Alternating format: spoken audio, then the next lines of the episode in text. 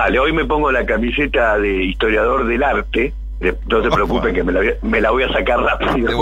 Pero hay como una especie de simbolismo con la dama de la justicia, que todos la conocemos porque está en miles de lugares, que es esa mujer con los ojos vendados, una espada en la mano y la balanza en la otra mano, que simboliza un poco la idea de que es imparcial porque no ve, solamente juzga, la balanza es la justicia y la espada es para que se cumpla.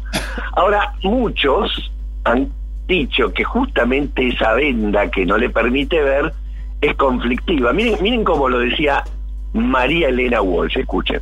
Señora de ojos vendados, que estás en los tribunales sin ver a los abogados, baja de tus pedestales, quítate la venda y mira. Cuánta mentira.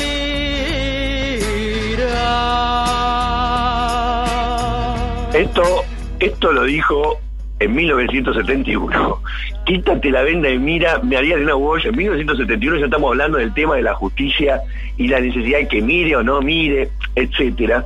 Entonces vamos a hacer un pequeño reconto de cómo arranca esta imagen de la justicia representada de esa forma y la muy, pero muy interesante estatua de la justicia que hay en la Argentina. Empezamos diciendo que se supone que la mitología griega dice que Temis, Temis, la diosa Temis, que significa ley de la naturaleza, representa a la justicia y la equidad, pero a la justicia divina. Por eso, si es una justicia divina y le vendan los ojos, no importa, porque igual sabe, está conectado con la divinidad y sabe cómo juzgar. De hecho, hay un epíteto que dice que la palabra temida, temis, la temida, este, pero también temis puede ser la del buen consejo, y a los jueces, en la época griega, a los jueces les decían sirvientes de Temis. En griego se dice Temis topoloi. La equivalente romana de esta Temis es la justamente llamada Justitia. Justitia, es decir, sin J y con la doble veces, dos veces T, que era representada por una mujer impasible, con los ojos vendados, llevando una balanza y una cornucopia. ¿Eh? que era una cornucopia? ¿Qué era? Que era una cornucopia? Era una especie de bolsa de cuero donde van las monedas de oro. Ah. Digamos que hoy lo representarían con una mujer con una tarjeta de crédito en la otra mano. Pero se reemplazó a la cornucopia por una este, espada, diciendo que básicamente, por más que sea justa la justicia, si no tiene un poco de fuerza, no puede aplicar la justicia. Y luego se representa a la hija de Temis, que tuvo con Zeus, como Astrea, y siempre la representaban como montada en un león. A lo largo de los años fue cambiando mucho la representación de, este, esta alegoría de la justicia, pero es recién en el siglo XV que se termina de imponer lo de los ojos vendados, que obviamente implicaría decir si es un rico o un pobre, si es de una religión o de otra, etcétera, no importa, la justicia tiene que aplicarse por igual. La canción de Mariana Walsh le da vuelta el sentido y dice, no, mejor que la justicia mire dónde aplica este el, el- el tema de si va a ser justicia o no. Ahora, a, a través de estos años, y ya llegando a lo más contemporáneo, ocurrió que se empezó a llenar de, en los palacios de justicia de todo el mundo que empiezan a construirse a partir de los estados nacionales, digamos, siglo- fines del siglo XIX, principios del siglo XX, en cada uno de los palacios de justicia que ustedes recorran va a haber una representación de la justicia más o menos con el mismo motivo, algunos con venda, otros sin venda, otros con balanza, otros sin balanza. Por ejemplo, en Brasil, el Otto el que hizo todo el complejo de Brasilia, este, la representación de la dama de la justicia la Corte Suprema es una mujer sentada, con los ojos vendados, sin ninguna balanza y con una espada sobre su falda. Es una representación distinta, muy al estilo de Oscar Niemeyer, que tiene que ver con este, una especie de modernismo, pero en la Argentina, en la Argentina fue distinto. Lo hizo, la hizo el artista Rogelio Irurtia, que muchos llamaban el Rodén argentino, y que la verdad que es poco conocido, este, este artista que en un momento fue anarquista, y para que ustedes se cuenta la importancia que tiene este artista, les digo que en 1905 realiza la primera muestra individual en Buenos Aires y gana el concurso y él es el que hace el monumento a Dorrego, que hoy en día ustedes lo pueden ver en la Plaza Suipacha, que está en Suipacha y Viamonte.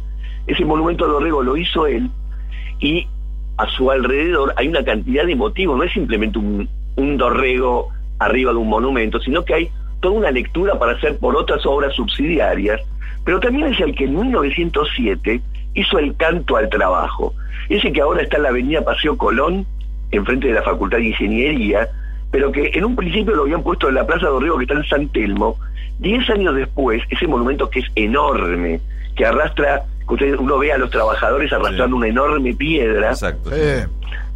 este, lo trasladaron justamente a la avenida Paseo Colón entre Independencia y Estados Unidos cuando todavía no existía la Facultad de Ingeniería y es increíble que lo hayan puesto ahí o significativo que lo hayan puesto ahí porque después, 10 años después de eso, es que Eva Perón hace su fundación, Eva Perón, enfrente de ese monumento. Muchos creen que tiene que ver con la fundación de Eva Perón, pero en realidad está desde antes. Y, y llama la atención que en 1907 la Municipalidad de Buenos Aires haya hecho un monumento destinado a los trabajadores, que se llamó primero este, Victoria del Trabajo y luego Canto al Trabajo. Otra de las cosas que hizo este, hizo este hombre es en la, hoy en día ustedes lo pueden ver en la Plaza Rivadavia, o sea, la Plaza Miserere y Plaza 11, el monumento mausoleo a Rivadavia, que también es enorme. La Plaza Miserere hace mucho que no luce bien, pero en ese lugar también Irurti es el que hizo el monumento a, a Rivadavia, pero con lo que me voy a quedar y con lo que voy a cerrar es justamente con el monumento a la justicia. ¿Y por qué?